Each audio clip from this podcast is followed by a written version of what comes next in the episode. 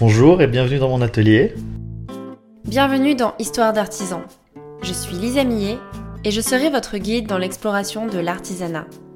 Je vous fais découvrir les visages, ou plutôt les voix, de ces femmes et hommes qui ont décidé de passer leur vie à créer. Aujourd'hui, nous accueillons Arnold d'Alger, peintre sur céramique et sur soie. Arnold a toujours été attiré par le dessin. Graphiste, il a lancé le Bazar d'Alger pour un retour à la matière. Dans cet épisode, il fournit des conseils à tous les artisans qui se sont lancés ou qui veulent se lancer concernant l'image de marque. Avec lui, on a souvent abordé le sujet du storytelling. L'histoire que vous allez écouter a été enregistrée un samedi après-midi, après un bon déjeuner entre Arnold et moi. Je vous préviens, car on y fait souvent allusion. Profitez bien et belle écoute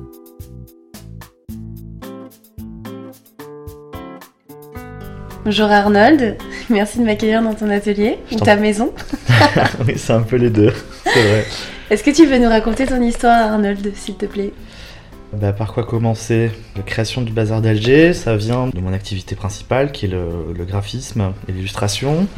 Euh, ça fait maintenant 10 ans que je pratique cette activité et euh, j'avais besoin de euh, revenir un peu plus à l'utilisation de matériaux et de matières.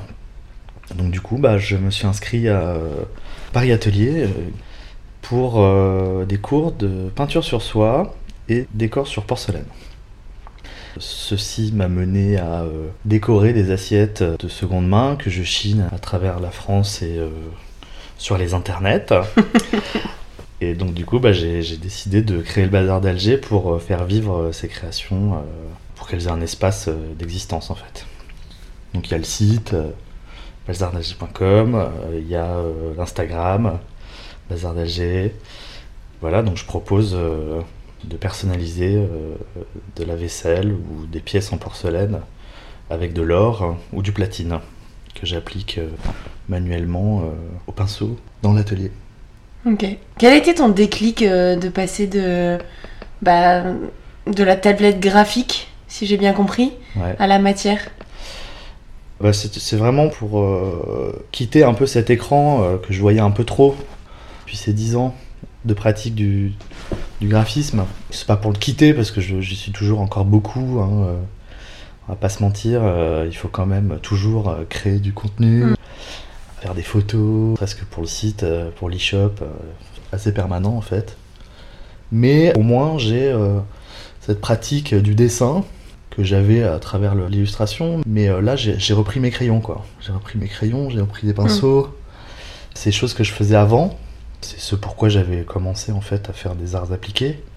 En fait, on se rend compte qu'avec la réalité du travail, on, perd euh, cette relation euh, à la matière et au support euh, papier ou, autre, porcelaine dans mon cas, ou soie d'ailleurs, parce que j'ai fait donc de la peinture sur soie aussi. Et c'est quoi le graphisme C'est ça t'est venu comment? Tu dessinais vachement quand tu étais petit Non, en fait, moi, quand j'étais gamin, je voulais faire de la joaillerie. Ok. Gamin, c'est quel âge? Ah, c'est petit, c'est, euh, j'avais ouais, 7-8 ans, 10 ans, un truc comme ça. c'est incroyable à 7-8 ans de se dire je veux faire des bijoux.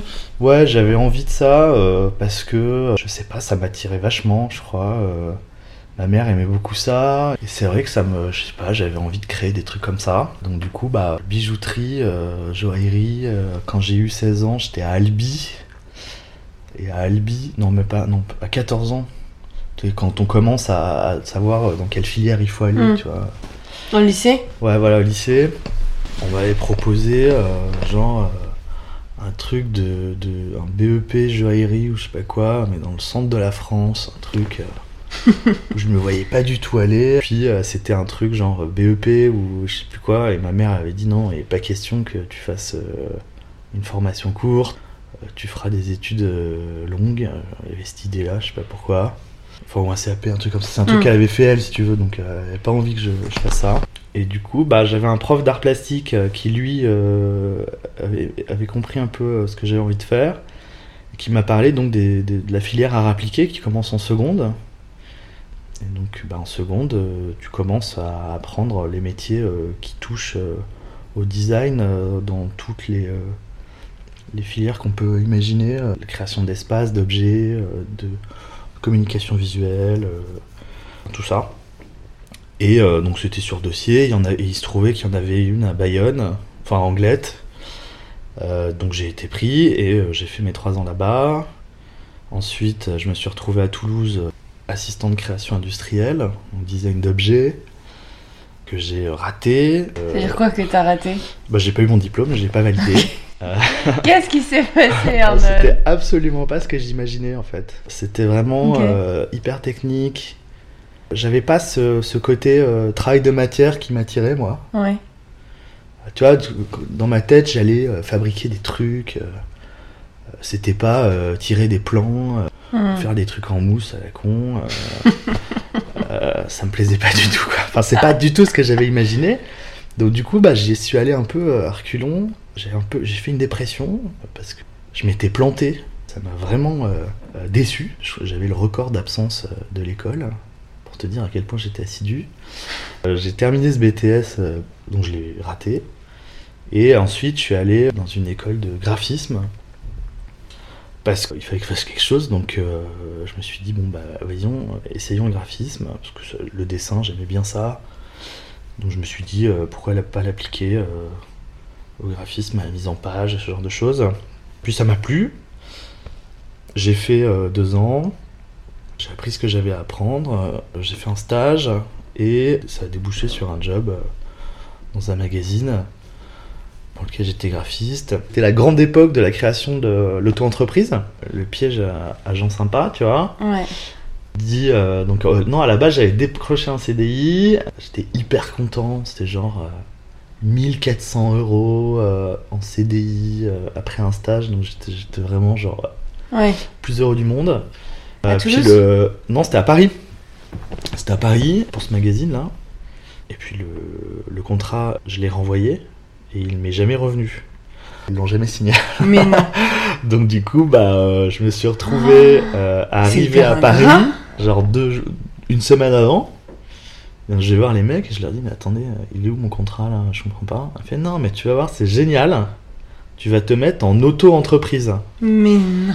Et donc du coup, je me suis retrouvé avec 1400 balles par mois, mais euh, brut du coup. Donc c'est moi qui paye mes charges et tout. Ouais. Donc en fait, euh, bah t'as rien toi, t'as- t'as 700 balles. hein. en gros. Oh là là. Puis bon, bah ce job m'a amené à rencontrer la galerie euh, pour qui je travaille euh, toujours euh, aujourd'hui, euh, depuis maintenant euh, plus de presque 10 ans en fait, qui fait de l'édition euh, de, de livres d'art. Ok. la galerie Enrico Navarra. Donc ça fait euh, ouais, presque 10 ans que je suis dans ce circuit. Ok, donc, euh, donc t'es plus euh, parti sur le, sur le dessin. Le t'as graphisme, ouais. as déjà eu cette, euh, ce rapport à la matière avant de lancer les Beaux-Arts d'Alger ou- Ouais, ouais, quand j'étais petit, euh, mes parents euh, m'avaient demandé de choisir un sport. J'ai choisi poterie. Voilà, j'étais hyper fan de sport, donc. Comme tu peux le- l'imaginer. Je vois ça. Donc j'ai choisi poterie et je trouvais ça chouette. Et ça, euh, et puis euh, je sais pas, non. Puis en fait, je, je me voyais pas faire euh, autre chose. Tu sais, au moment du, du- du choix du bac, là, j'étais là, genre, mais qu'est-ce qu'est-ce que je fais en fait? Je, je voyais pas. Euh, je me voyais pas être médecin, Hmm. avocat. J'avais des trucs de sous. tu vois, je, je me fallait des sous. Je sais pas pourquoi. Je me disais, bon, quitte à faire un job, autant que ça te rapporte des sous. Si c'est chiant. Mais non, en fait, je voyais. Et en fait, merci à ce, à ce prof quoi, de, Ouais. de, de, collège, parce que sans lui, euh, ah, je sais pas du tout ce que j'aurais fait. Mais pas du tout. Hein. D'où l'importance d'être accompagné à cet âge-là Ah, euh, carrément. par la bonne personne. euh. Ah, bah, j'ai eu un coup de peau, euh, mais monstrueux. Sans ce mec, j'aurais jamais entendu parler de ces formations-là. Il y a des familles où ça existe. Tu vois, quand tu, quand tu baignes dedans, ça, Ouais. ça, ça- ça paraît, paraît être évident, tu vois. Mm. Euh, quand t'es es acteur, euh, tes parents sont acteurs, euh, ils trouvent que c'est- facile de, de devenir acteur, que c'est une vie possible. Oui. Mes parents, le design, oui, ils ont, ils ont une sensibilité pour ces choses-là, mais je pense qu'ils voyaient pas le métier derrière. C'était un truc un peu, Ils font quoi tes parents? un peu flou. Ma mère euh, a été euh, mère au foyer euh, presque de notre enfance avec ma sœur. Mon père était militaire. Il n'y avait pas for- forcément, si tu veux, de, de gens, à part mon. Enfin, si, ma- le- la, la sœur de mon père est écrivaine et euh, son frère est peintre. Il en vivait pas, quoi. Donc, euh, pas un métier, quoi, si tu veux. Donc C'était voilà. un hobby, passion. Ouais, c'est un truc, si tu veux, bah, on sait tous qu'il y a des gens qui le font, on imagine qu'il y a des gens qui le font, mais on sait pas euh, comment on y arrive en fait, forcément. Et si t'as pas quelqu'un euh, au lycée qui te dit, bah, euh, on peut commencer dès la seconde et euh, faire ce cursus, ou après le bac, euh, faire une mise à niveau euh, d'un an et rattraper le, le wagon, tu, sais pas. Et moi, sans ce mec-là, aujourd'hui, je pense que bah, je sais pas ce que je ferais.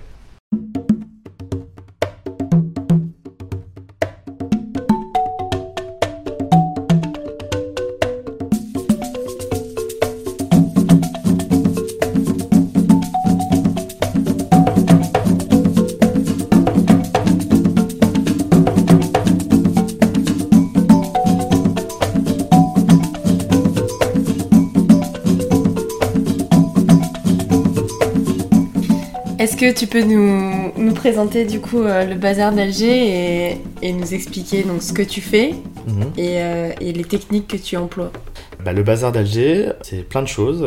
Mais d'abord, ça a été. euh, J'ai commencé par la vaisselle.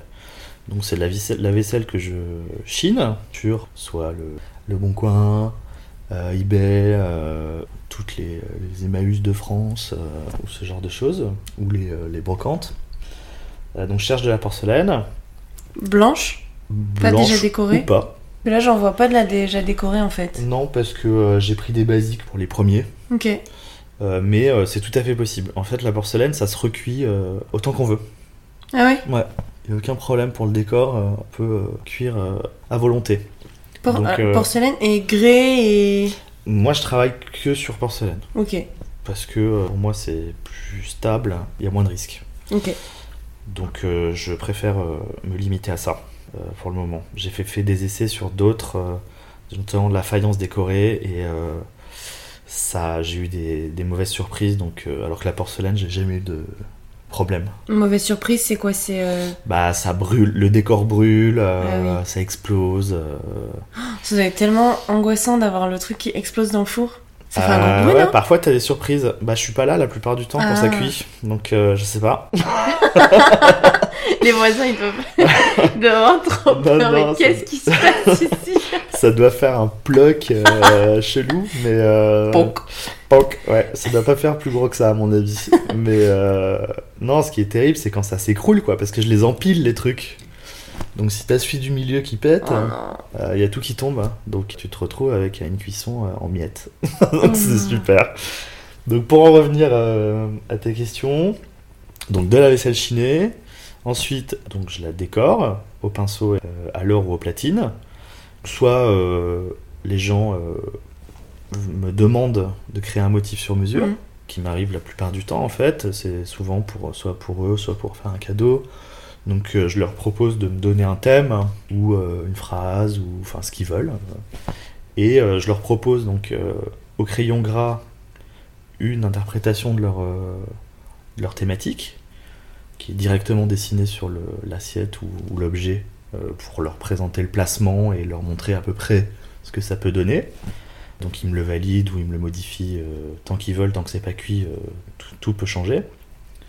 Et ensuite, bah, j'applique la matière métallique, qui est liquide, hein, euh, pinceau donc, ou à la plume, euh, ça dépend de la finesse ou du rendu euh, demandé. Et après ça, bah, ça passe au four pendant 3 heures de chauffe, et puis ça refroidit pendant euh, 5-6 heures. Après ça, bah, il faut que je vérifie que les pièces sont bien cuites, qu'il n'y a pas eu d'éclat. Parfois, bah, le, le dessin, quand il y a un peu trop d'or sur le qui a été posé, il y a la matière qui fait des, des petites pétouilles, donc euh, Mm. il faut les gommer et repasser le, et repasser le pinceau, parce que parfois l'or bah, éclate, donc euh, il s'en va. Ok. Pour faire ça, il faut euh, monter l'or, parce que parfois il y a du surplus, euh, recuire euh, jusqu'à ce que ce soit bien. Ok. Et chaque pièce est signée, euh, datée et, euh, et unique. Que je refais pas deux fois la même pièce. C'est pas possible. Oui. De toute façon, tout ce qui est dessin à la main. euh, Ouais. Tout est unique. Et il y a le carrelage. Hein, j'ai oublié. Il y a le carrelage aussi, donc pour ça qu'il y a de la faïence. Comme c'est du blanc et qu'il n'y a pas de décor, ça va. Ouais. Enfin, du blanc ou autre chose d'ailleurs, hein, ça marche sur. Parce que j'ai vu que t'avais des carreaux euh, bleu foncé. Ouais, exactement. Et hyper euh, sympa d'ailleurs comme rendu. euh, Ouais, C'est le, joli. con- le contraste est assez chouette. Mm. J'aime bien se travailler sur les couleurs en fait, je trouve ça sympa.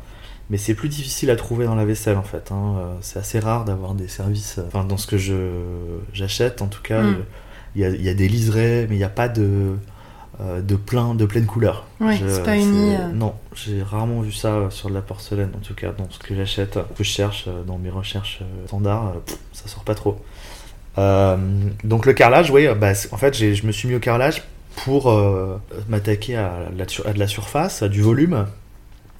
Euh, J'avais envie de, de me dire que euh, ce décor, ça pouvait habiller des choses plus grandes et me donner plus de liberté dans le dessin. J'avais envie que ce soit pas de limite en fait. Parce que du coup, bah, avec des carreaux, en les multipliant, on peut couvrir des kilomètres carrés. Quoi. Oui, tu peux Donc, faire ouais. des frises. Je peux faire des frises, des fresques, je peux faire des fonds de.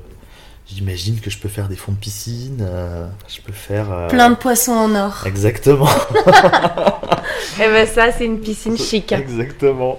Ouais, je me dis, euh, ouais, j'ai envie de- d'explorer des choses comme ça, des restaurants, euh, des salles de bain, euh, ouais, pour que ce soit unique, quoi. Voilà, j'ai fait euh, récemment une, une amie qui est venue euh, déjeuner à la maison euh, un dimanche. Et elle me dit qu'elle est en train de terminer sa cuisine et je lui propose de, bah, de lui faire sa crédence. Donc il y avait une surface de euh, 2m50 par euh, 1m20 je crois, un truc comme ça. Ah, c'est pas mal, hein Ouais, ouais, c'était super bien, j'étais trop content. Elle me dit, bah attends, j'adore, est-ce que tu peux me faire ça Euh, Par contre, j'ai mon, euh, j'ai mon avion mercredi. Banco, on y va. Donc euh, j'ai bossé euh, trois soirs de suite et trois matins de suite, tant que j'ai pu pour, euh, pour finir sa fresque. Et je suis assez content du résultat. Ça sera posé cette semaine, j'aurai les photos euh, la semaine prochaine, j'ai hâte de voir le, le résultat. Est-ce que tu peux expliquer ce que tu fais quand la vaisselle, elle est abîmée, cassée? Je travaille avec Michio, qui est euh, un artisan euh, qui pratique le kintsugi, qui est une technique traditionnelle japonaise de réparation des objets pour bah, leur donner une seconde vie et, et les réutiliser. Ce qui est un peu le, le concept que j'essaie de défendre avec le bazar d'Alger, en tout cas pour ce qui est de la vaisselle. Et donc bah, je fais appel à ces services quand euh, parfois bah, une pièce est un peu euh, ébréchée ou, euh, que, bah, qu'elle a, explosé. dans le four ou quelque chose comme ça et que j'ai pas envie de la, jeter, bah, je fais appel à Michio qui elle leur donne une énième vie. Encore une. C'est super beau, j'adore ce, rendu. Le kintsugi, c'est vraiment super beau. Donc je le fais pas moi-même. Je travaille avec Michio qui elle fait ça depuis, depuis des années. En fait, pour expliquer un petit peu euh, au micro, je pense qu'il n'y a pas mieux pour, euh, pour visualiser que de voir une image, mais euh, c'est c'est comme si. Ben, aux endroits en fait où c'était cassé, elle applique une résine qui est ensuite saupoudrée de d'or. L'objet est veiné D'or. Donc c'est hyper beau, c'est magnifique, c'est- ouais, vraiment un rendu superbe. Et du coup, je me suis permis d'utiliser ce rendu graphique sur des assiettes qui n'étaient pas cassées, comme c'est un peu le- la même idée, si tu veux, Mm. de, de sauver des euh, objets qui allaient être abandonnés ou oubliés. Je me suis per- permis aussi d'utiliser ce, ce graphisme sur des objets qui n'étaient pas cassés. Ok, Parce que je trouve ça super beau, donc euh, Et c'est magnifique. ouais. je m'en suis servi. Et donc, à côté de ça, tu as euh, ta peinture sur soi. Oui, absolument. La peinture sur soie, c'est un truc que j'ai commencé en même temps euh, que euh, le décor sur porcelaine. Donc ça, c'est un truc vraiment qui m'éclate beaucoup parce que euh, bah, on est en plein dans la matière. euh, D'appliquer euh, de la couleur sur du tissu, c'est vraiment un plaisir de voir la couleur diffusée dans le fil et les mélanger. et la soie en plus, qui, est, qui est un matériau brillant, ça donne des couleurs comme si c'était mouillé, tu sais. C'est vibrant, c'est super beau. Et donc du coup, j'en fais des grands panneaux décoratifs font euh, 140 de large par minimum euh, 2-3 mètres de haut, qui sont euh, présentés comme des tentures en fait. euh. Hmm. C'est, des œuvres euh, à part entière qui sont euh, bah, aussi euh, pareil. On peut me demander euh, sur un thème imposé. euh, C'est complètement ouvert, donc ça c'est un truc euh, que je veux développer aussi. Et ça va aussi se développer, j'espère bientôt, en vêtements. J'ai déjà fait faire les patronages pour que on puisse faire euh, des chemises. Donc il y a un modèle de chemise unisexe à manches courtes. Il y a un bombers euh, réversible une robe euh, chemise, et euh, après tout ce qui est accessoires, euh, foulard, bandana, euh, des choses comme ça. Et des chouchous aussi. Mais c'est quoi Ça, c'est des, des marques qui t'ont contacté pour que tu non, fasses non, le non, c'est graphisme moi qui l'ai fait, euh, c'est moi qui l'ai produit. Ok. J'ai cherché en fait des artisans euh, dans mon quartier, donc les personnes qui font euh, le roulotage à la main.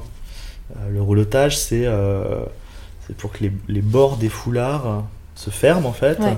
Donc ils sont roulotés, le, le mot est assez parlant, Ouais. et le fil passe au milieu, et ça c'est fait à la main par des, des couturières.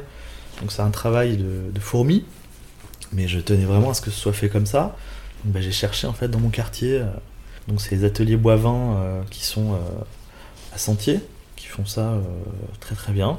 Suis très content de, travailler avec eux. Il y a l'encadreuse, mon encadreuse Elisabeth Leroux, euh, qui euh, fait de la tension, euh, la tension de euh, donc qui, fait, qui me permet d'encadrer mes soies sur des formats ronds, comme tu as, pu le voir, ou bah, de les emprisonner dans cette barre de, de chaîne peinte qui a été réalisée par elle et par, par Paul, le sculpteur sur bois avec qui elle travaille. J'essaie toujours de trouver des gens proches de moi, en fait, et j'ai toujours eu la, enfin, de la chance de trouver euh, Mm. assez facilement. Je me dis toujours qu'il n'y a pas de hasard dans la vie. L'as créé Ouais, c'est vraiment, euh, c'est vraiment ça. Je rencontre toujours des gens euh, au moment où j'en ai besoin, en cherchant assez peu, je trouve. Ça arrive assez vite. Je trouve pas ça si dur que ça. Comme euh, il y a Elisabeth l'encadreuse, euh, Paul, la couturière Sylvie à qui je travaille, elle habite à, trois rues de, elle a son, son appart à trois rues de chez moi. Donc euh, Mais du coup, ça va être quoi? Ça va être des modèles. Elle, elle va te faire. euh, en fait non, je lui ai donné des pièces que j'avais achetées en, en fripe. Ouais. que je trouvais cool. Euh, je lui ai demandé de changer quelques détails d'emmanchure ou de poche ou des choses comme ça. Donc c'est 3-4 basiques quoi. Ok. mais avec du coup l'éventail incroyable de la personnalisation Ouais.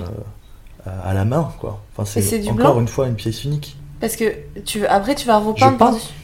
Non, je l'ai pas en fait. Ah, tu l'as peint avant Pour peindre de la soie, il faut la tendre sur un métier. Ouais. Donc là, moi, je me suis fait faire un métier par Paul, justement le même qui a fait les encadrements de tenture, de 3 mètres par 2. Donc du coup, j'ai ce grand panneau de tissu que je peins. Et ensuite, il part à la couture, à la découpe. Et euh, dans cette pièce-là, euh, elle, elle coupe euh, des vêtements. Ok. Et quand tu disais les, les fripes, c'est les. les- C'était pour faire le patronage, pour faire la forme du vêtement. Ah, ok. Voilà. Ok. C'est pour faire la forme du vêtement en fait. J'ai- Je suis allé dans des frites pour trouver des vêtements. Que je trouvais cool. Ensuite, j'ai demandé à la couturière de me faire les patronages pour qu'elle recrée la forme du vêtement bien comme je voulais en modifiant des trucs. Ensuite, je peins sur la soie. Ça repart chez la couturière pour euh, couper et monter. Et euh, ensuite, bah voilà, on, on a fait le vêtement. Et ensuite, bah ça va sur le, le client euh, pour que ce soit fait à sa mesure. Donc, Ok. c'est- du me- Ah oui, c'est sur-mesure. du sur-mesure. C'est du sur-mesure total. Voilà, ça c'est le, le prochain, la prochaine étape du besoin d'LG. Et ta soie, tu te fournis où? La soie, j'ai aussi bah, trouvé, euh, grâce à la magie d'Instagram, il y avait une foire qui s'appelle Silk in Lyon, qui est une foire annuelle qui présente euh, tous les créateurs et producteurs de soie euh, français. J'ai cherché là-dedans.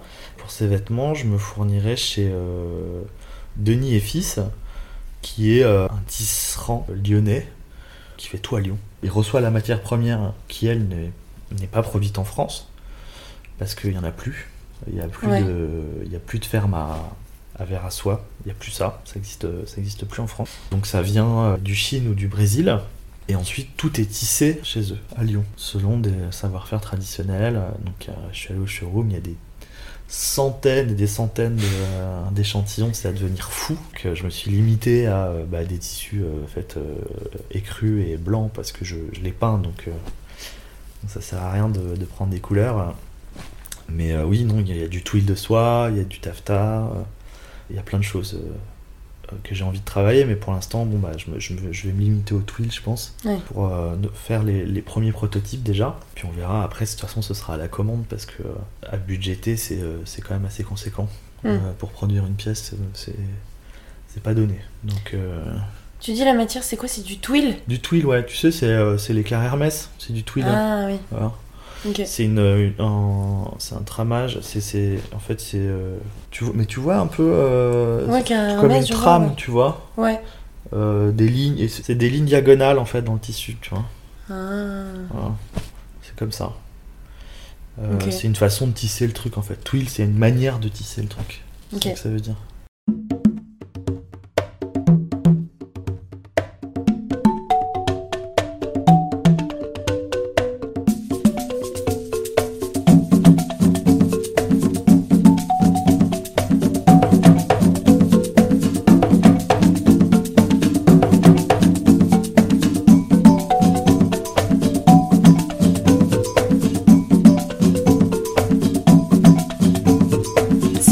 De connaître, alors non seulement sur euh, ce que tu es en train de développer, là, le- la- un peu la marque euh, de vêtements, Ouais. ça m'intéresse de connaître ton business model. Parce que pour moi, le fait que ce soit du sur-mesure, que bah, la soie c'est quand même une matière première assez chère, Mhm. toi tu passes du temps, Mhm. la couturière il faut que tu la rémunères. Mhm. Au final, ça fait beaucoup d'accumulation de, de, de frais. Quel est ton business model par rapport à ça? Tu t'es dit, moi, je veux, du coup, je fais du sur-mesure, donc ça va être de, ça va- je vais toucher que ceux qui ont vraiment de grands moyens, Mhm. ou j'ai envie d'être accessible. Comment tu fais? Malheureusement, euh, que ce soit le- la porcelaine que je travaille, euh, je la travaille avec un matériau précieux qui est l'or Ouais. hein, ou le platine. Par la force des choses, euh, bah, c'est du fait main, c'est un métal précieux, euh, c'est une pièce unique. Fatalement, euh, Ouais. les tarifs euh, vont être euh, ce qu'ils sont. Je sais pas si c'est élevé, oui, pour, euh, par rapport à une, une assiette euh, Ikea. euh, Oui, oui, c'est oui. sûr, mais bon, voilà, c'est pas que je vaille, c'est pas que je vaille Hmm. quelque chose, mais plus que plus qu'un autre, mais, mais c'est moi qui fais tout à, à la main. Donc il y a des entrées de gamme, par exemple bah, les assiettes avec les petits lettrages dedans, comme les pâtes alphabet, où les gens peuvent écrire ce qu'ils veulent, me demander d'écrire ce qu'ils veulent. Ça c'est euh, une quarantaine d'euros, euh, ce que je trouve pas euh, excessif. L'assiette? Ouais, l'assiette. Et c'est quoi C'est un tampon, c'est ça? Tu Non, non, non, je un le- tampon, même pas? Un tampon. Je sais pas, t'aurais pu faire un tampon pour. ah non, non, je, le- je le fais à la. Ok, c'est quand même. C'est quand même- C'est quand même du, du pinceau. Ah oui, oui, oui. Ah non, mais il n'y a, rien qui est fait de manière mécanique. Ok. Euh, tout est fait à la main. Tout, tout, tout, tout. Et après, bah, euh, tout ce qui est euh, la soierie, pour l'instant, c'est à l'état de prototype, si tu veux. Donc, euh, Tu te cherches. je cherche. Non, bah, je veux le produire. Il n'y a pas vraiment de business euh, modèle. Euh, je veux juste que ça existe hein, pour pouvoir le proposer. Donc, il faut, il me faut une pièce de chaque. Hmm. Être accessible, non, c'est pas mon créneau. Je fais pas de, de production de masse. Ouais. Euh, voilà, c'est que des pièces uniques. Et qui dit pièce unique dit fatalement prix élevé. Et les gens sont sensibilisés à ça À quoi un- Je trouve que c'est un peu le problème de l'artisanat. Ouais. C'est que euh, c'est du fait main et les gens, ils- enfin les, les artisans, ils passent du temps. Mm. Et notamment dans la céramique, en fait, où euh, tu peux acheter des assiettes, euh, tu peux acheter euh, 15 assiettes à 15 euros. Ouais. Et dès que ça devient du fait main, Ouais. tu passes à ben, 15 euros l'assiette. Ouais. Donc j'ai l'impression en fait, dans, à force de parler avec des céramistes, que c'est pas forcément en, en vendant leur, euh, leur création qu'ils arrivent à se faire euh, de grosses marges, c'est là où ils vont, c'est quand ils vont faire des cours, etc. Ouais. Ma question c'est euh, est-ce que est-ce que t'as beaucoup de personnes qui disent euh, 40 euros l'assiette, il y a pas de souci, Ouais. ou il faut que tu les sensibilises, il faut que tu leur expliques, il faut que en fait tu les éduques. Bah, éduquer les gens, euh, non, parce que euh, euh, quelqu'un qui veut pas mettre 40 euros dans une assiette, il les mettra jamais. C'est des gens qui, qui sont sensibles à ce genre d'objet, si tu veux. Mm. C'est des gens, non, c'est que des gens qui ont une sensibilité à ça, qui sont attirés par ça, qui ont envie d'avoir, euh, d'offrir ou d'avoir quelque chose que personne d'autre n'aura. Euh, c'est l'argument euh, principal, si tu veux. Mm. Euh, J'utilise de l'or euh, plutôt que de la couleur parce que, euh, au fond, je demande aux gens de faire l'effort d'accepter une pièce qui a déjà eu une vie, qui Ouais. est déjà abîmée. Euh, Alors, je fais attention de ne pas prendre des choses euh, qui vont se casser en deux machines, hein, on est Ouais. d'accord. Mais c'est quand même des, des- des choses, bon, bah, ça se voit. hein, au dos, il peut y avoir une griffure, il peut y avoir le- l'émail qui est un peu abîmé, euh, ou une légère ébréchure. euh, c'est possible. Mais je pense qu'on vit à une époque où euh, les objets se doivent d'avoir la vie la plus longue possible. Hmm. Et c'est euh, un concept qui existe depuis très longtemps. euh, puis c'est juste ne pas gâcher en fait. Oui, le Euh, raccommodage. le oui. raccommodage. Moi, j'en ai marre de racheter des meubles tous les deux mois parce qu'ils sont pas bons, parce que ça tient pas, parce que c'est de la mauvaise qualité. Donc de toute façon, donc, donc, tout ce que j'achète, moi, je le récupère. Euh, à part le canapé ici, euh, c'est que des trucs que j'ai euh, que j'ai rachetés ou en seconde main ou tout ça. Donc je demande un effort aux gens, mais en même temps, euh, j'essaie de leur faire dépasser ça en Oui. utilisant un matériau précieux. Oui. Et en plus, ce qu'il faut, ce qui est important de savoir, ce que j'ai oublié de dire, c'est que quand les gens font l'effort de m'apporter une assiette de leur placard ou euh, de la chercher eux-mêmes, ça se ressent dans le prix. C'est-à-dire que si j'ai pas à faire l'effort, moi, de chercher, de proposer, de nana, bah, le prix est, euh, est moindre. Mm. Parce que euh, bah, c'est c'est dans ce sens-là que je j'essaie d'éduquer les gens, c'est de leur, leur proposer un service qui est nouveau, en fait qui n'existe pas. J'ai pas euh, déjà entendu parler de ça en fait. J'essaie de récompenser les gens quand Mm. ils font l'effort de réutiliser et de rallonger la vie des objets qui existent déjà. Pour moi, c'est euh, hyper important. Euh, je trouve que c'est avec ce genre de démarche d'entrepreneuriat que euh, les choses peuvent avancer, peuvent être plus durables, plus responsables. C'est très important pour moi. Et dans ce cas-là, euh, quelle est. Genre, je sais qu'il y a une des contraintes, c'est qu'il faut que ce soit de la porcelaine. Ouais. Est-ce qu'il y a d'autres contraintes si on veut te ramener des... Des de la pièces, vaisselle? Non. Franchement. Juste porcelaine. euh, ouais, ouais, ouais. C'est vraiment. Il peut y avoir des, il peut y avoir des reliefs, il peut ça y avoir peut déjà être. des euh, dessins. Ah ouais, ouais, absolument. La porcelaine, ça vraiment, ça supporte tout. Il y a toujours un risque. Euh, Oui. le, le- le zéro n'existe pas, Mm. euh, donc ça peut exploser. Il y a des porcelaines euh, où les mailles à la recuisson, bah, elle, euh, elle peut, elle peut craquer. Ouais. tu vois, bon. ça, ça existe, hein, c'est possible, mais ça n'empêche pas de l'utiliser. C'est, c'est la qualité de la porcelaine ou c'est Oui, parce qu'il y a peut. des mélanges Bah, soit il y a un mélange, soit c'est la qualité de la porcelaine. Il y a plein de raisons, oui, pour lesquelles ça peut, mais c'est rare, quoi. Enfin, moi, tout ce que j'ai acheté, enfin, tu le vois, il y a des tonnes de vaisselle euh, partout. J'ai pas eu d'accident. Euh, franchement, euh, j'en ai eu deux. euh, C'est deux trucs qui ont explosé. Je les ai fait réparer par Michio. Le reste, euh, j'ai eu euh, zéro problème. Et comment, en tant que novice, on reconnaît de la porcelaine? Euh, en général, c'est écrit dessus. C'est comme le porcelaine Exactement. On revient au fromage. On revient au fromage. Oui, en général, c'est écrit dessus. C'est estampillé au dos parce que tous les porcelainiers euh, l'écrivent que ça vient de chez eux. Donc, euh, euh, en général, la porcelaine c'est blanc la plupart du temps, sauf quand c'est décoré. Grain fin. Grain fin, voilà. euh, J'en avais déjà parlé dans un épisode, mais Ouais. en céramique, il y a. au moins trois types de terre qui sont Ouais. connus. ouais. Le grès, la faïence et la porcelaine. Ouais. Et grès, c'est avec des petits cailloux, donc euh, ça se voit très facilement. Mhm. C'est le chamoté, ça. Ah, c'est le chamoté Ouais, ouais, ça c'est le chamoté qui a des. Ah bah voilà, bah, il y en a quatre. Ouais. Non, mais c'est le grès chamoté. Ok, En fait, t'as le grès qui est une terre euh, lisse aussi. ok. Quand t'as une espèce d'aspérité dedans, c'est parce qu'ils rajoutent en fait du. Je sais pas ce que c'est d'ailleurs. Du sable. Du sable, Ouais. quelque chose comme ça. Donc du coup, ça fait cette espèce d'effet très joli, euh, Mm. de, de- comme du, du papier de verre, tu sais, Ouais. un peu comme ça. Gros, gros, un peu grossier. Mais euh, au toucher, je, je crois qu'il n'y a pas trop de différence parce que euh, en fait tout est émaillé. Si j'ai l'impression que ça se voit quand même. quoi. J'ai déjà fait des ateliers où j'utilisais du grès. Il y avait, euh, enfin, c'était pas.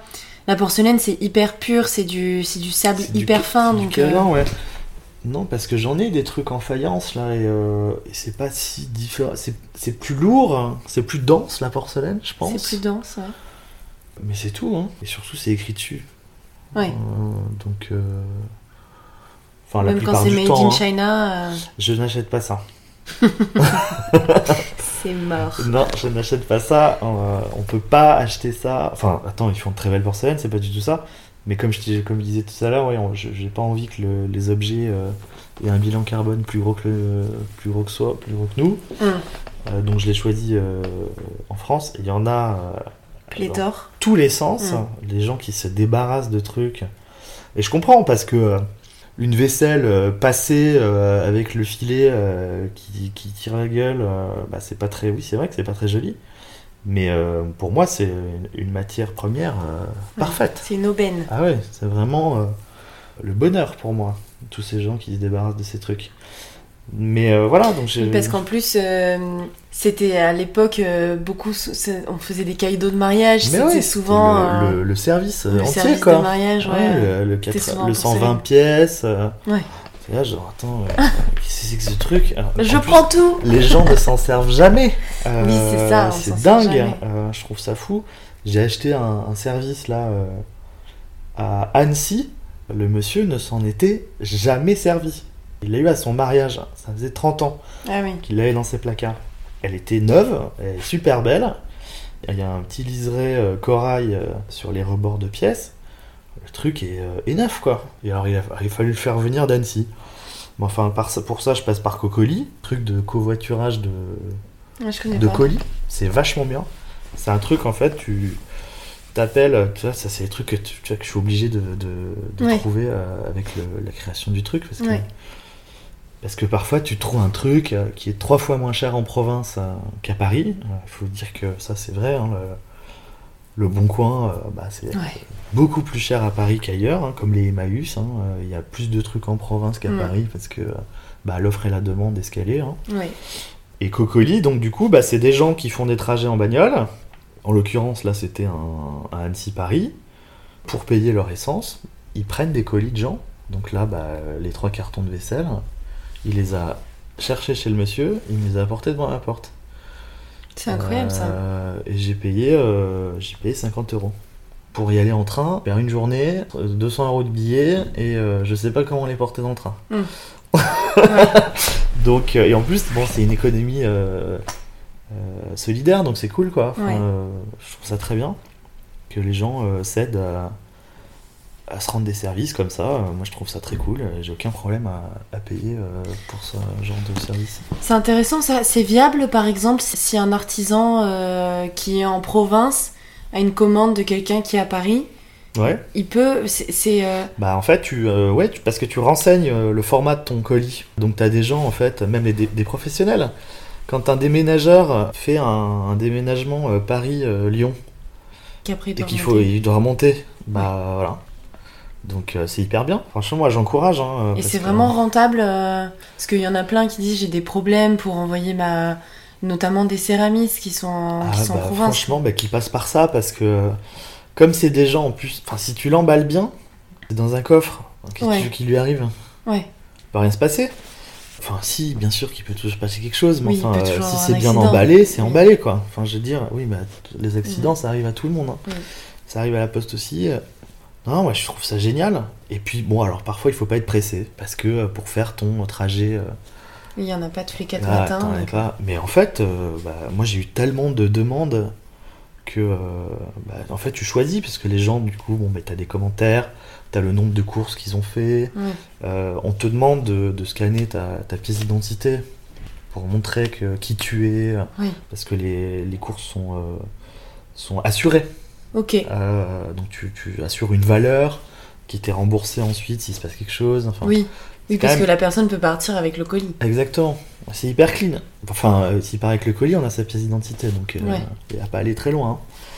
Enfin, euh, enfin, j'en sais rien d'ailleurs. Mais ça m'est pas arrivé parce que bon, bah les gens, euh, de toute façon, ils veulent des sous, ils veulent pas de la vaisselle dans des Ouais. cartons. Tu vois. Oui, c'est ça. Et puis la plupart du temps, ils savent pas ce que c'est. Ils s'en fichent quoi. Tu crois que c'est déjà arrivé qu'ils trimballent de la drogue? Ah ça, euh, Moi, j'aurais trop peur pour ça. je sais pas. Il y a un monsieur louche qui m'a donné un colis, je sais pas ce que c'est. non, je crois pas. Excusez-moi, madame, on peut ouvrir votre coffre Ah oui, mais alors par contre, je sais pas Ah ce que c'est. À la, ouais, à la Luca Magnotta quoi. Un cadavre. Le truc atroce. Horrible. Tenez, Ok, ma belle-mère. Ok, donc cocoli, très bien. Voilà, La petite, euh, la petite astuce. la petite astuce que je conseille à tout le monde. C'est un super truc.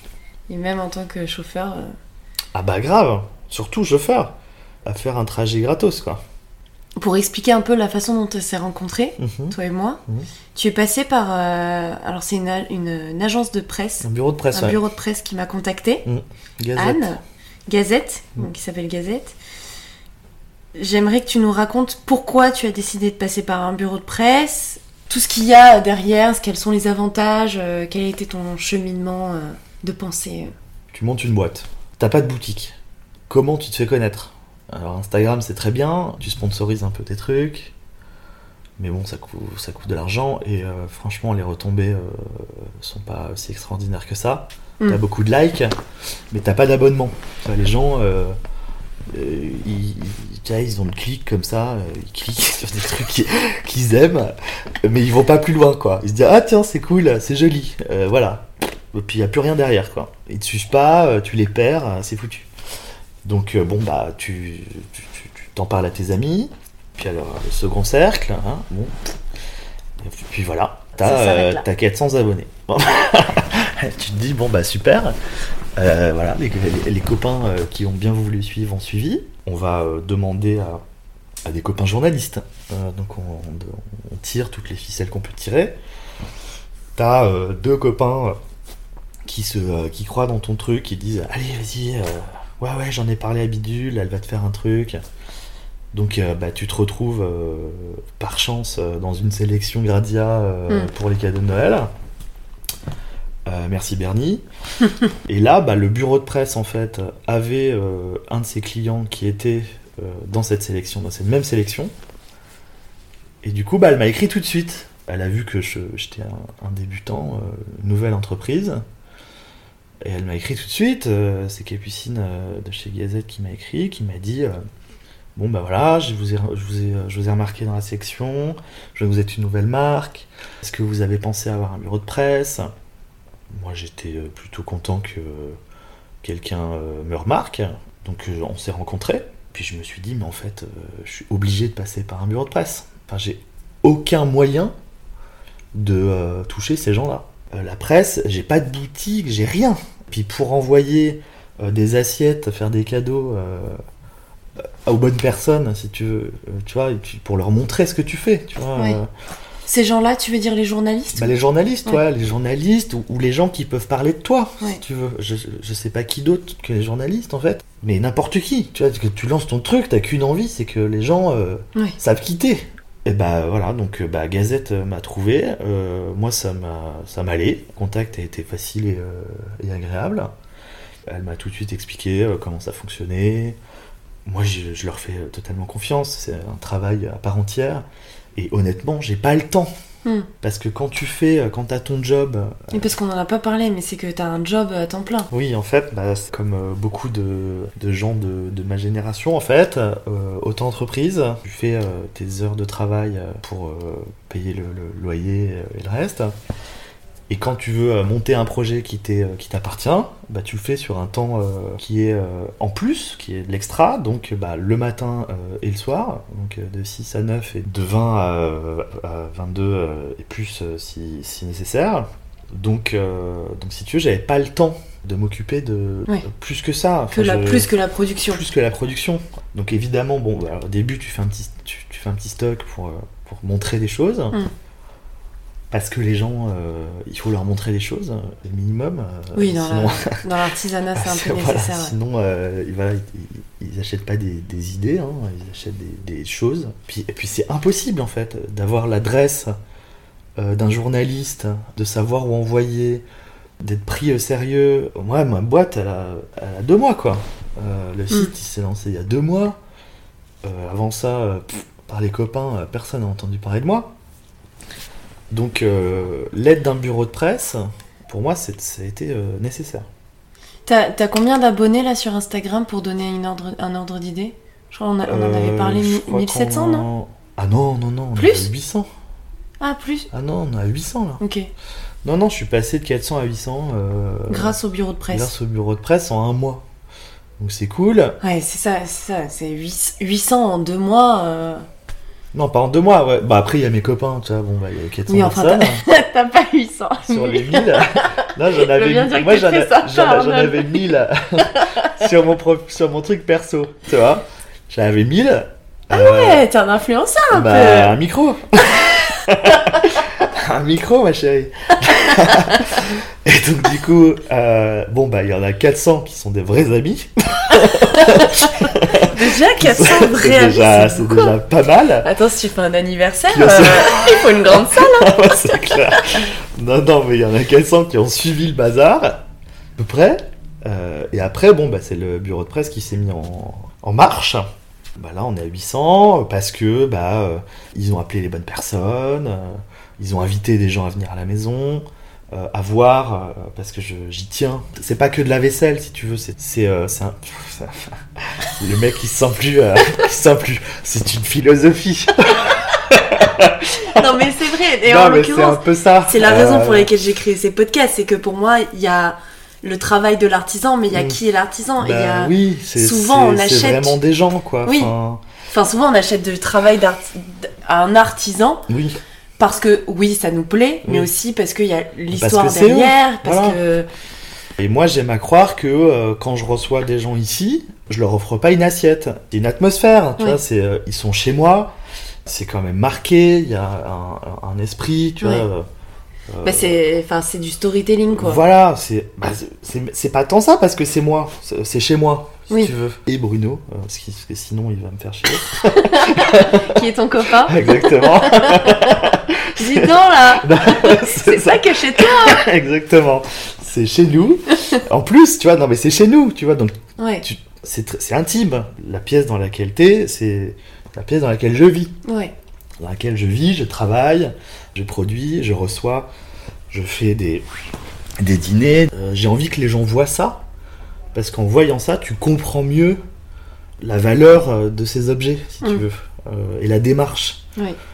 Voilà. Oui, c'est vraiment ce que j'appelle moi du storytelling, c'est que Ouais. tu vas expliquer qui tu es pour comprendre pourquoi, pourquoi tu crées ça. Ouais. Et, et aujourd'hui, c'est. euh, Enfin, là, pour moi, la vente, elle passe énormément par ça, et d'autant plus dans l'artisanat. Oui, C'est euh, c'est montrer que ben, t'es empathique, que t'as un, que une histoire derrière. Et j'ai l'impression, quand je, quand je parle avec des artisans, il y a, il y a beaucoup d'artisans qui sont timides, qui disent que ben non, mais mon histoire, elle intéresse personne. Et je leur dis, mais c'est complètement faux en fait, parce que bah, Enfin, moi, la première, quand je consomme de l'artisanat, c'est je. En fait, je- enfin, c'est- c'est. Je vais le dire euh, peut-être très crûment, mais je consomme quelqu'un en fait. Ouais, ouais. C'est que je vais, je vais rentrer dans un magasin, je vais parler avec la personne et je vais Mm. dire, bah, cette personne, j'ai. J'ai envie qu'elle continue, j'ai envie Mm. qu'elle vive de ce qu'elle de ce qu'elle fabrique, Mm. et donc je vais l'aider par mon petit achat, qui va être sûrement un peu compulsif, mais euh, mais d'un autre côté, j'aurai l'impression de d'avoir participé à aider cette personne à, Ouais. à continuer à créer. Bah c'est ça en fait, un artisan, il, il donne un, il donne un peu de lui. C'est tout un parcours, tu en Oui. parlais tout à l'heure. Je suis passé par le graphisme, puis bon, poterie, gamin, machin, nana, bijoux, ça s'est pas fait, bisous, J'ai passé, je suis passé par plein de trucs. Puis j'ai eu ce, bou- j'ai, j'ai ce boulot euh, qui est très intéressant, euh, mais bon, euh, pour- avec lequel il me manquait quelque chose. Mm. Et j'ai, enfin, j'ai 33 ans, il m'a quand même fallu tout ce temps pour initier le bazar d'Alger. Alors, oui, d'ailleurs, il faut que je dise euh, d'Alger parce que c'est mon nom de famille, J'aime trop cette parce anecdote. que ça revient souvent. Mais pourquoi d'Alger? Ah, parce que euh, d'Alger, bah, c'était en fait un, un enfant abandonné euh, à Confolens. Et à l'époque, euh, on donnait en nom de famille l'actu du jour. hein, et c'était en pleine colonisation de la ville d'Alger. Et donc du coup, bah, il devait y avoir la une du journal euh, local hein, qui disait d'Alger. Donc euh, Pierre euh, s'est appelé d'Alger en 1830. Trop bien. Voilà. Donc ça vient de là. Tu vois, c'est mon nom. Mm. Quand t'es artisan, euh, tu vends plus qu'un objet. Oui. Et je comprends que les gens soient timides. En fait, un artisan, c'est c'est pas. Moi je, fais, moi, je fais du graphisme, je fais de la com visuelle. Mm. Donc je sais faire ça. On ne se rend pas compte de la, la quantité de travail qu'il y a pour créer un- un- une marque. C'est horrible. Il faut euh, faire des photos, se mettre à la compta, faire des dossiers de presse, Faire la création. faire, de la- faire des photos, faire la création, peindre, aller chercher, renvoyer, nanana. Contact fournisseur, contact. contact euh, fournisseur, appeler 10 000 gens, clients. euh, bon, et puis j'oublie plein de trucs. Et puis euh, l'objet en soi, tu vois, il faut. euh, il y a au moins, je sais pas combien de prises en main Ouais. pour une assiette. tu vois. Donc il y a du boulot, et, et ces gens-là, en fait, ils font leur boulot. Potière, elle fait des pots. Puis euh, ben, c'est ce qu'elle voulait Oui, faire, oui. quoi. Ils sont pas formés à, à parler d'eux. Euh. Donc tout ce qui est storytelling, je comprends tout à fait qu'ils se disent, mais attends, mais euh, on s'en fout de, de moi. Bah non, non, on s'en fout pas. Il faut qu'on sache. Euh, mais les gens ne savent pas faire. Et c'est normal. Et en même temps, j'ai envie de dire, heureusement qu'ils pensent pas toute la journée à, à la façon dont ils peuvent parler d'eux, tu vois. Ouais. À un moment, ils travaillent, quoi. Et c'est pour ça que, tu vois, un bureau de presse, après, bon, bah voilà, c'est un investissement, c'est sûr, mais euh, c'est un facilitateur, quoi. C'est clairement un, moyen de, de- de taper plus vite à, des portes euh, qui peuvent t'aider euh, à être connu. Enfin, en tout cas, visible. Sans parler d'être connu. J'imagine que c'est très dur pour un tas de gens. quoi. Après, enfin, moi en plus, qui n'ai pas de boutique, quoi. Donc, Ouais. Donc, euh, si tu veux, euh, j'ai- pas vraiment le choix. J'étais un peu coincé. Je sais pas si tu peux le dire. euh, combien il te coûte ton bureau de presse? C'est conséquent. Ouais, c'est ça aussi, c'est que c'est un investissement quoi. Bah, c'est. Oui, ça, me... ça coûte de l'argent. de monter la boîte, c'est. euh, Oui, ça coûte des sous. Souvent, je jalousais les gens qui montaient des projets et qui avaient le chômage, quoi. Ouais, C'est quand même un truc incroyable d'avoir cette petite sécurité, de se dire que pendant six mois, euh, t'as le temps de te consacrer qu'à ça Hmm. et d'avoir un revenu euh, minimum. Ça, c'est le... c'est le luxe. c'est un luxe euh, incroyable. Si j'avais ça, euh, ce serait beaucoup plus facile. hein. Alors ça c'est plus une question qui va concerner tous les entrepreneurs. Hmm. J'en suis la première intéressée. Moi aussi j'ai un travail à côté de mon podcast, j'ai un travail temps plein, du pareil du 9h-19h. Et il y a des soirs où ben j'ai envie de voir mes amis, j'ai j'ai envie de faire autre chose que mon podcast. En l'occurrence, euh, j'ai la chance d'avoir choisi. Enfin, je me suis mis un rythme qui faisait que je pouvais avoir une vie à côté. Mais toi, en fait, ton rythme ne. Enfin, j'ai l'impression qu'en tout cas, ce que tu décris, Hmm. ça te permet pas de euh, le soir euh, pouvoir organiser des verres avec tes potes. euh. Hmm. Est-ce Bah, que t'en souffres Non, quand on monte un projet, ça vient pas tout seul. Il n'y a pas une personne qui te dira que euh, il a réussi euh, sans travailler. Euh, les sacrifices, si c'en est, ils, sont nécessaires. De toute façon, c'est comme ça. Si je veux créer ce projet, qu'il avance, j'ai pas le choix, en fait. Soit je me donne les moyens de le faire, et quoi, je rate quoi? Je rate quoi? Trois vernissages, quatre dîners, et bon, tu vois, j'ai 33 ans, j'ai la vie devant, tout va bien. Euh, les amis, ils te font pas la gueule parce que tu viens pas euh, à trois bouffes d'affilée. C'est pas grave. Mm. Puis voilà, tu vois, il y a un pot au feu euh, dans la cuisine, je vois des amis ce soir. C'est pas non plus H24. Mais t'as pas coupé complètement ta vie non. sociale, quoi. je travaille le week-end, oui, mais j'essaie de rendre ça agréable. C'est pas, comme, comme je disais, c'est pas pénible hein, pour moi de Hmm. faire ce truc. De peindre, de faire ce travail, ça n'est pas pénible pour moi. Comme je le fais, ben, j'ai pas le temps de faire d'autres choses, mais c'est pas pénible. hein. J'en souffre pas. Puis tu sais, t'es, t'es- t'es tiré, t'es tiré par l'envie de le voir euh, marcher, quoi. Ouais. Tu veux que ça marche, bah, tu fais ce qu'il faut. Euh, sinon, euh, tu le fais pas. Ça sert à rien. Hmm. Et il faut pas se décourager, parce que sinon, tu deviens fou. Moi, je, je, je, je regarde plus les likes, parce que sinon, je deviens ma boule.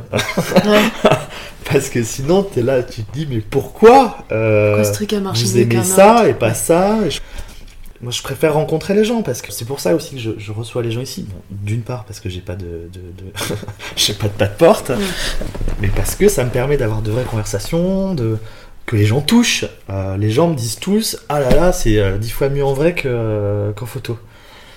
Bah oui, alors déjà parce que je suis pas un très bon photographe. Sûrement, ça doit jouer. Mais aussi parce que, ouais, c'est des objets qui vivent, quoi. Enfin, Mm. c'est des choses qui doivent se voir, se toucher, des objets d'exception, des trucs uniques. Donc, euh, ouais, moi je veux que les gens les voient, les touchent. Car là, en photo, ça rend rien du tout par rapport à Mm. ce que c'est en vrai. C'est- dingue. Et moi, bah, il faut pas que je me décourage. Parce que t'attends qu'il se passe un truc tous les jours, si tu veux. Tu te dis, euh, oh là là, euh, j'aimerais qu'il y ait un article, un truc, un machin. Bah non, il y a des jours où il y a rien. Où tout le monde s'en fout. Ou c'est pas qu'ils s'en foutent, c'est que ils ont autre chose à faire. Euh, et puis, c'est à toi de, toujours montrer que euh, t'existes, t'es là. euh, Ouais. c'est beau, c'est- c'est c'est bien, c'est beau, c'est responsable, c'est euh, ça, c'est pas creux. De toute façon, euh, les gens ils sont sensibles à, à des projets qui ont, qui ont du sens. Oui, Il faut juste plus trouver, euh, trouver son sa cible. Arriver à toucher sa, arriver à toucher sa cible, c'est le truc le plus difficile. hein. C'est vraiment le truc La, le plus dur. ouais, la comprendre et la toucher. Ah ouais, c'est super dur.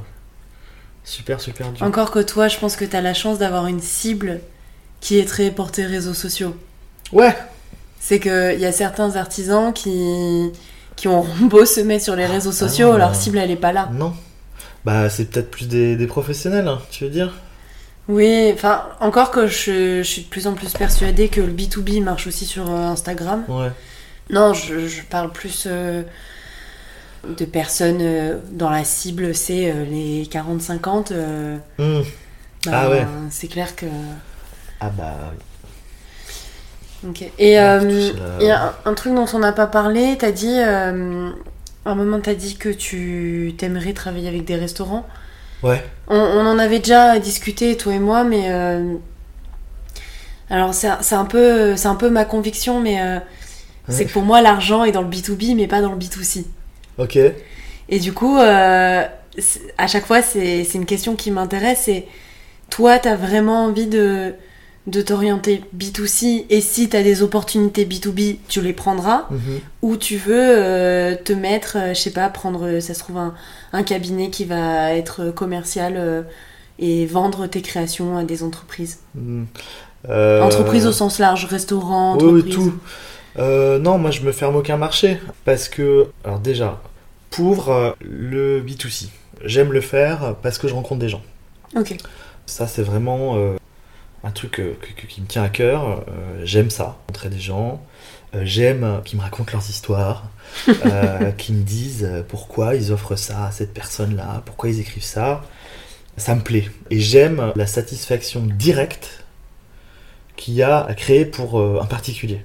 C'est immédiat. Quelqu'un qui est content d'un truc euh, qu'il a fait que pour lui ou que pour la personne qui, à qui il veut l'offrir, moi ça me remplit de joie. Ça pourrait me suffire. Mais effectivement, on va pas se mentir, euh, l'argent euh, il est plutôt, comme tu disais, dans le business. Bah écoute, euh, moi si je fais du carrelage, c'est autant pour le particulier que pour le, professionnel. le professionnel. Pourquoi, pourquoi je me fermerais J'ai pas du tout envie de me fermer. Les gros projets, ça m'intéresse. Euh, C'est pour ça que j'ai fait les carreaux, c'est pour ça que euh, j'ai fait du tissu, euh, parce que ça peut être des rideaux, j'en sais rien. Ouais, le tissu, c'est hyper vaste, tu peux en faire plein de choses. Faire mille trucs. J'ai envie de travailler pour le plus de choses possible. Pour ça que le bazar, tu vois, c'est vraiment c'est de la vaisselle, du carrelage, de la soie, qui peut être de la tenture, du vêtement, du- de la déco, du rideau, Mm. de l'habillement de chaise, j'en sais rien, tu vois, mais euh, mon credo, c'est toujours, pour pas s'ennuyer, il faut toujours diversifier. C'est comme ça qu'on s'ennuie, euh, c'est en faisant toujours la même chose. Donc, bah, le meilleur moyen, c'est de jamais s'enterrer dans ces trucs-là. Et donc, bah, de euh, diversifier euh, les supports, les surfaces, les clients, les demandes. Donc, que ce soit du professionnel ou du particulier, pour moi, c'est le meilleur moyen de pas m'ennuyer. Euh, Et le, le professionnel, c'est tu vas le laisser venir ou tu vas aller en chercher? Bah, le professionnel, écoute, euh, j'ai l'impression que les réseaux euh, les touchent un peu. Il y a mon bureau de presse qui bosse euh, pour Ok. des- sur des publications. J'imagine que les professionnels regardent les mêmes magazines que les particuliers. Donc, aller les chercher, je sais pas. Mais le meilleur moyen, encore une fois, c'est de se faire connaître.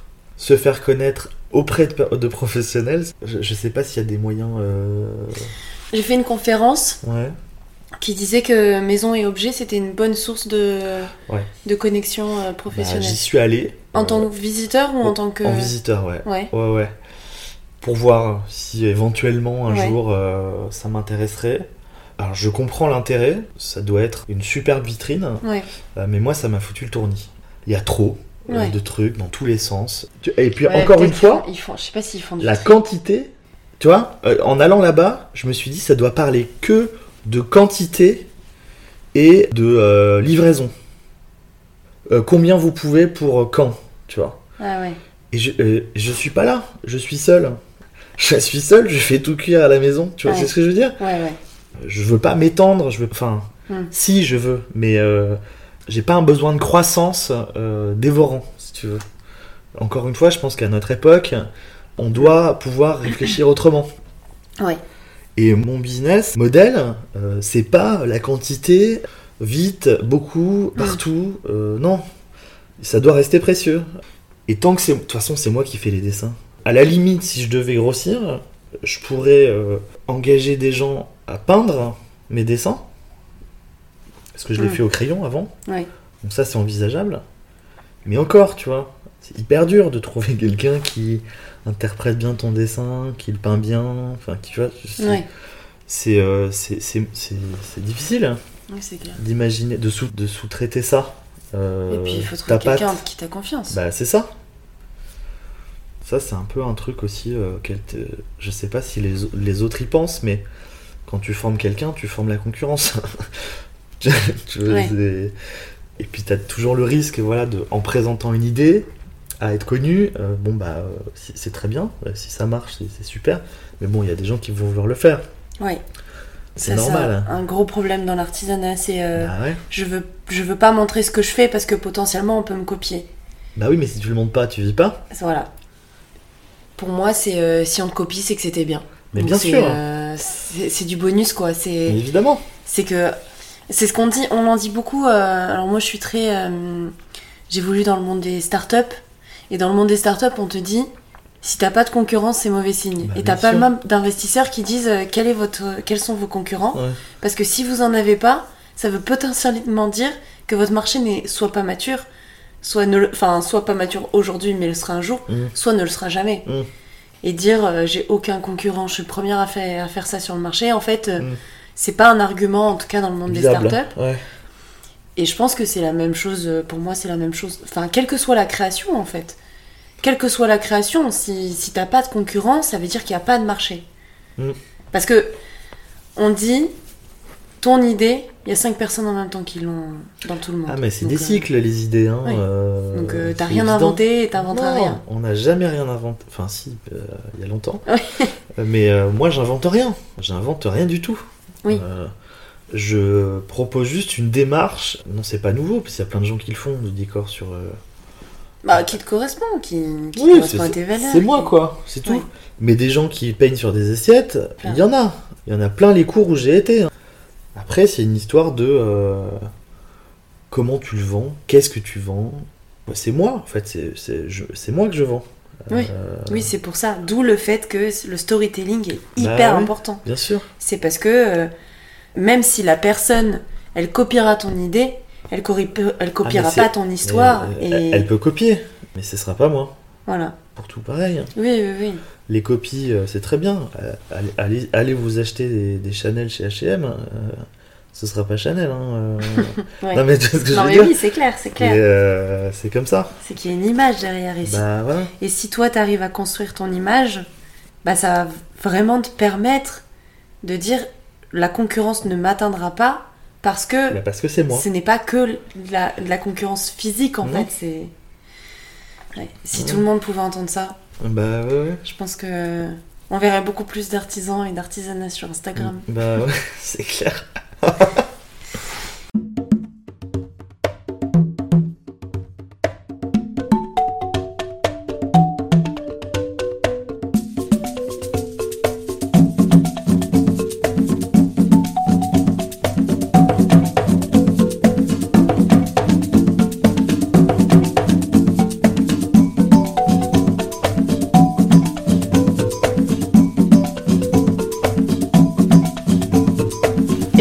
concrètement, ta production, donc euh, de la du dessin jusque euh, la mise au fourneau, Mhm. ça te prend combien de temps?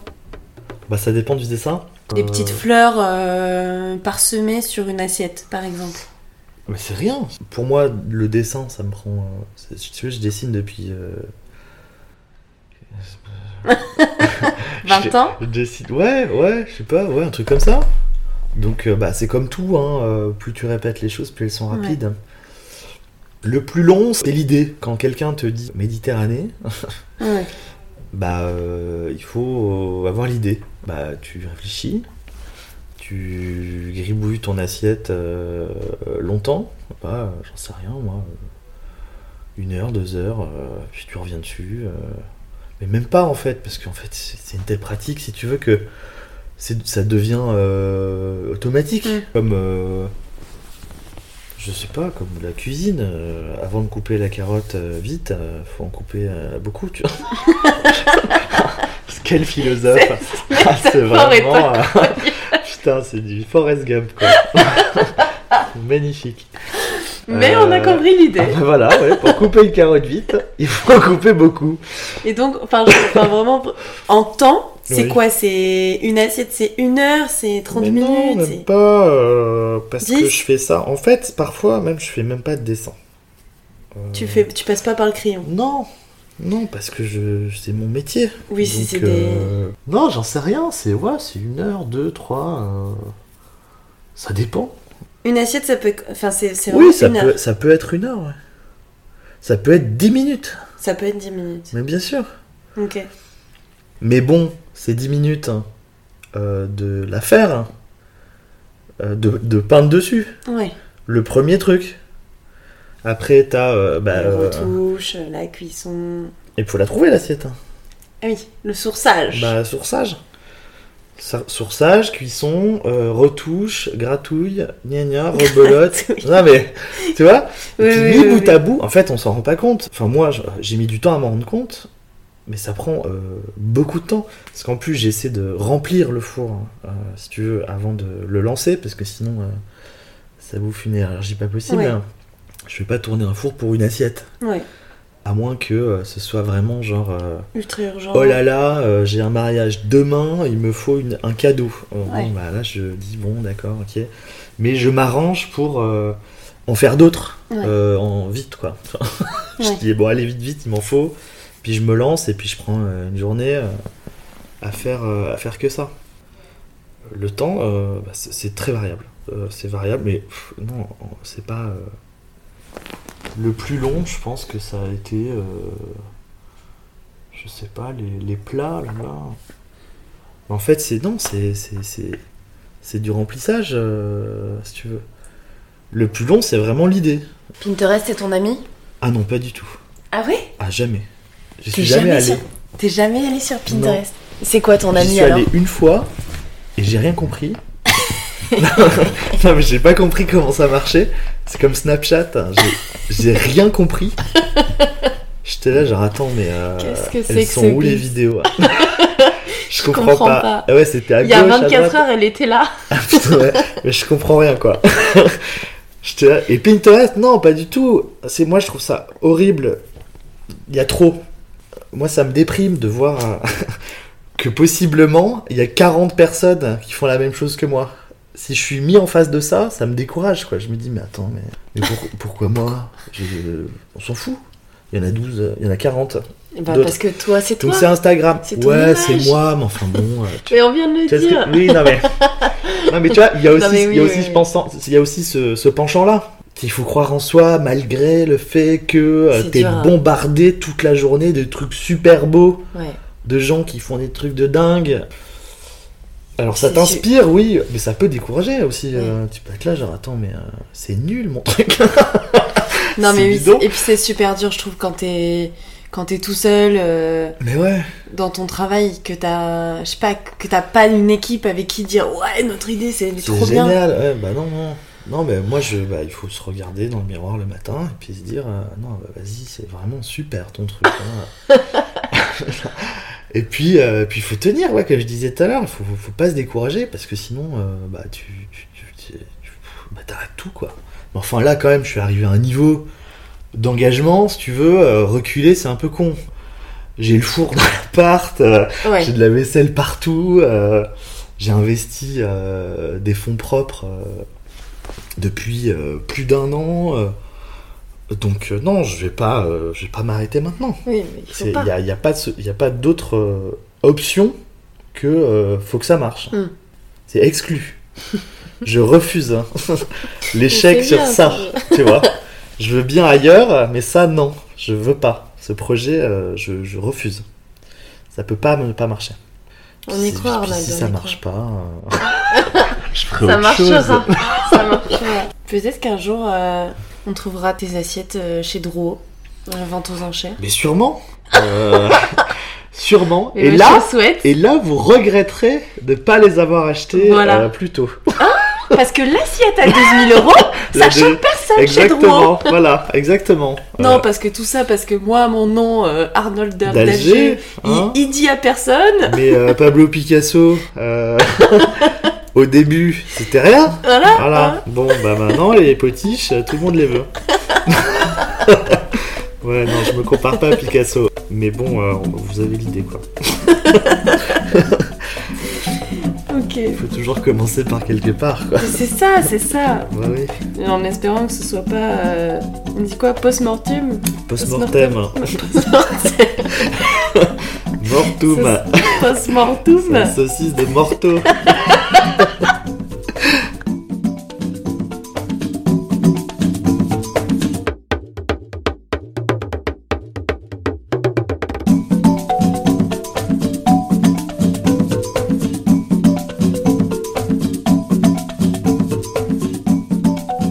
Est-ce que tu as une anecdote à nous raconter?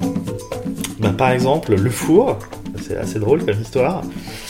Quand j'étais euh, gamin, euh, ma mère et euh, la voisine du dessus étaient copines, et cette voisine faisait de la peinture sur porcelaine.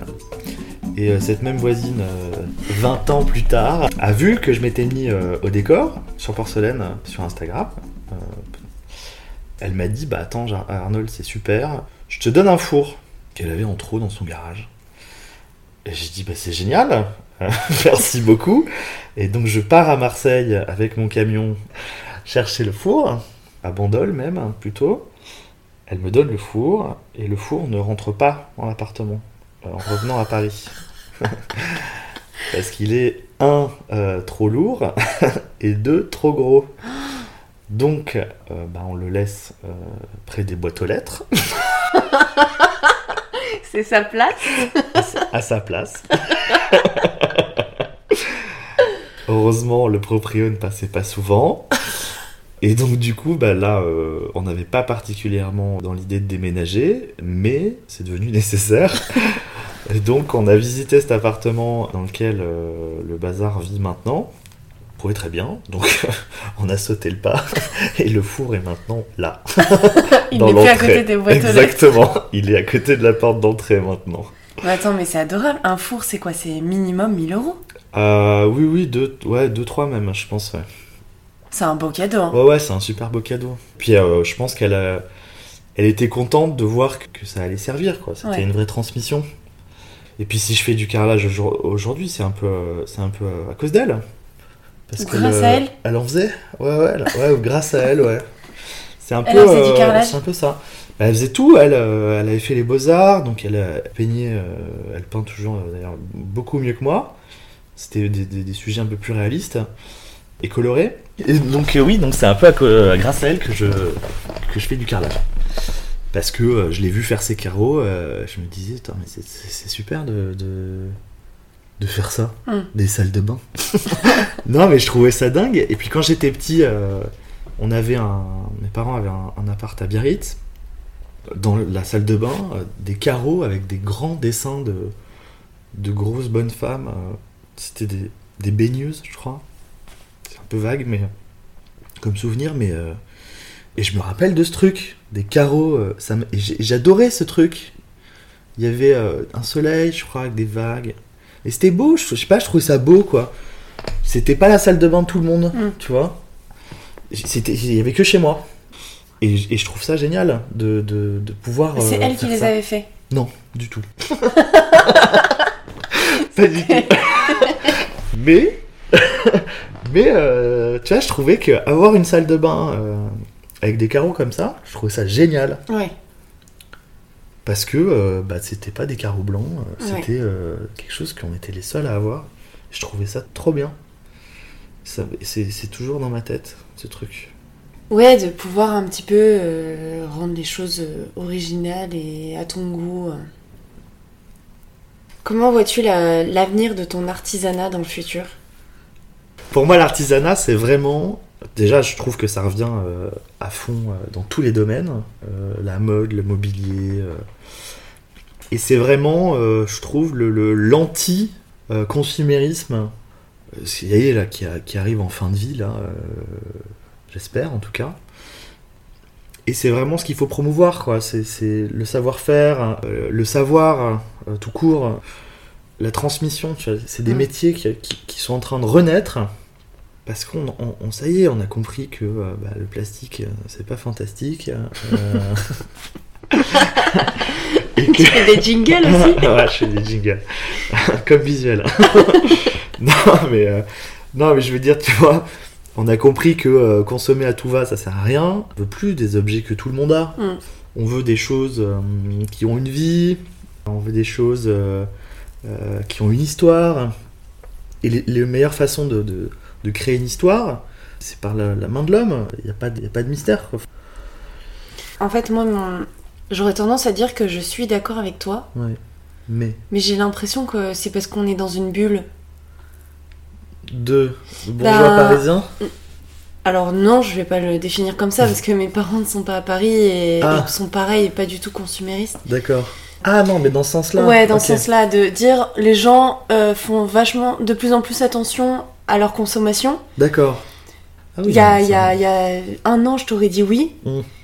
Et j'ai rencontré des gens qui, achetaient à tout va. Amazon, euh, ça marche euh, Ah, super des- bien. Enfin, Il y a des gens qui s'en foutent. ouais. On, on est d'accord.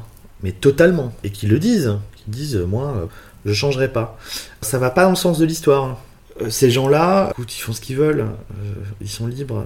C'est très bien. Euh, bon, ils ont juste pas compris que on pouvait, on pouvait plus euh, penser tout seul. Il faut arrêter d'être égoïste. On pollue à tout va. Ces initiatives, il faut les chérir. C'est euh, important. Tout le monde le dit, euh, la, croissance, c'est- pas éternel, hein. c'est pas possible, c'est pas viable. Donc c'est plus un business model ou une façon de vivre viable non plus. C'est la science qui le dit, c'est euh, les économistes qui le disent, c'est enfin tu tu vois, un moment euh, là des preuves, je sais pas, je sais pas ce qu'il faut. euh, Oui. Il y a un moment, euh, on peut pas faire plus. Le- la prochaine étape, c'est euh, ça brûle, quoi. Et on n'en est pas loin. Bon, euh, Ça brûle déjà ça d'ailleurs. brûle déjà pas mal. Hein, euh.